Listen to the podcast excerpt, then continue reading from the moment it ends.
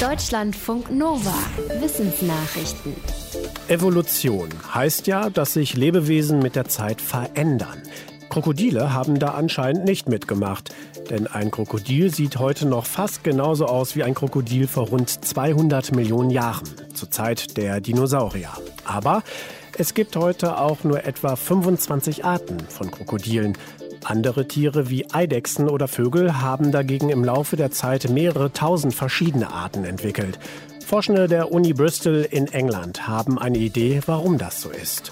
Im Fachmagazin Communications Biology schreiben sie, dass Krokodile sich vergleichsweise langsam evolutionär verändern. Und wenn, dann am ehesten, wenn es warm ist. Heute ist es aber viel kälter als zur Zeit der Dinosaurier. Außerdem ist der Körper von Krokodilen den Forschenden zufolge irgendwann sehr effizient gewesen und so vielseitig, dass es für die etwa 25 bestehenden Arten keinen Grund mehr gab, sich weiter zu verändern. Diese Vielseitigkeit könnte auch ein Grund sein, warum Krokodile den Meteoriteneinschlag überlebt haben, der die Dinos ausgelöscht haben soll. Was das Wetter angeht, war 2020 wieder ziemlich extrem. Und das war teuer. Laut der Naturkatastrophenbilanz 2020 des Münchner Rückversicherers Munich Re haben Naturkatastrophen wie Wirbelstürme, Waldbrände oder Hochwasser letztes Jahr weltweit Schäden in Höhe von 210 Milliarden US-Dollar verursacht. Das sind umgerechnet rund 170 Milliarden Euro. Davon waren laut dem Bericht nur ein gutes Drittel der Schäden versichert. 2020 lag damit im Trend zu höheren Schäden durch Naturkatastrophen, stellte aber keinen neuen Rekord auf. Die teuerste Naturkatastrophe war 2020 ein Sommerhochwasser in China mit Schäden in Höhe von 17 Milliarden Dollar. Auch die USA waren immer wieder stark betroffen mit Schäden in Höhe von insgesamt 95 Milliarden Dollar durch Hurrikane, serienschwerer Gewitter und Waldbrände. Europa entstanden Schäden in Höhe von 12 Milliarden Dollar. Munich Re dokumentiert seit Jahrzehnten, wie hoch die Schäden durch Naturkatastrophen weltweit sind. Versicherungen nehmen die Ergebnisse als Grundlage für die Berechnung ihrer Beiträge. Wer weiter WhatsApp nutzen will, der bekommt in diesen Tagen neue Nutzungsbedingungen angezeigt, denen er zustimmen muss. Damit wird bestätigt, dass die Daten aus WhatsApp mit Facebook geteilt werden. Der Messenger-Dienst gehört zur Firma von Mark Zuckerberg, doch bisher wurden die Daten nicht geteilt. Das ändert sich jetzt. Laut WhatsApp geht es um Daten wie die eigene Telefonnummer, IP-Adressen und um Informationen, wie Nutzer mit anderen interagieren.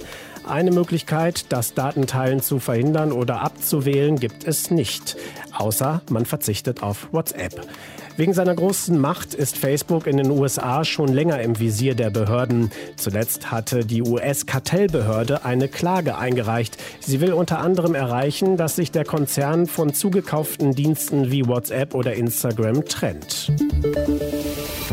Graphit steckt nicht nur in Bleistiften, man braucht es für alles Mögliche. Für Elektroden zum Beispiel oder als Schmierstoff. Weltweit kommt Graphit häufig in Gestein vor. In Europa gibt es aber nur wenige Abbaugebiete. Dazu kommen Umweltprobleme beim Abbau. Forschende an der University of Wyoming haben jetzt festgestellt, dass sie Graphit ganz einfach herstellen können. Aus Kohlestaub in der Mikrowelle. Für die Umwandlung reicht ein Häufchen Kohle auf einer Kupferfolie. Die wird in einen Glasbehälter mit Aragongas und Wasserstoff gelegt und ab damit in eine ganz normale Mikrowelle. Nach rund 15 Minuten war die Mischung sozusagen gar und das Graphit fertig. Das Team sagt, die Mikrowellenherstellung ist eine einfache und relativ günstige Methode, um Kohle in Graphit umzuwandeln. Und das ginge auch mit Kohleresten, die sonst nicht mehr verwertet würden. Wenn unsere Vorfahren in den letzten 500 Jahren ausgewandert sind, dann kann das heute noch einen Einfluss auf unsere Gesundheit und Lebenserwartung haben. Zu dem Schluss kommen vier Forscher in den Oxford Economic Papers. Und zwar geht es um Menschen, die aus Regionen mit sehr viel Sonne in Regionen mit eher weniger Sonne ausgewandert sind. Bei denen ist die Gefahr, dass sie zu wenig Vitamin D im Körper haben, laut der Studie erhöht. Und das heißt, dass die Lebenserwartung niedriger ist.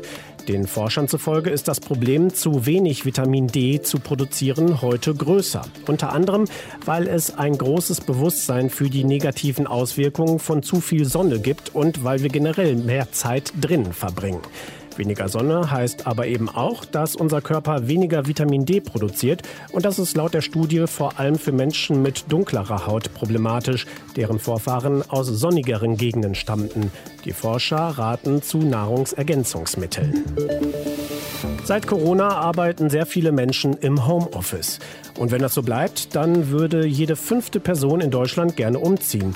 Das ist bei einer Umfrage des Branchenverbandes Bitkom rausgekommen.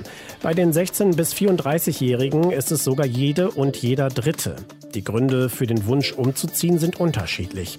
Viele wollen im Grünen wohnen, andere in einer anderen Stadt, wiederum andere wollen näher an Familie und Freunden wohnen aber auch weniger Miete zahlen und mehr Platz für weniger Geld haben, wurden als Gründe genannt, bei langfristig mehr Homeoffice umziehen zu wollen. Deutschlandfunk Nova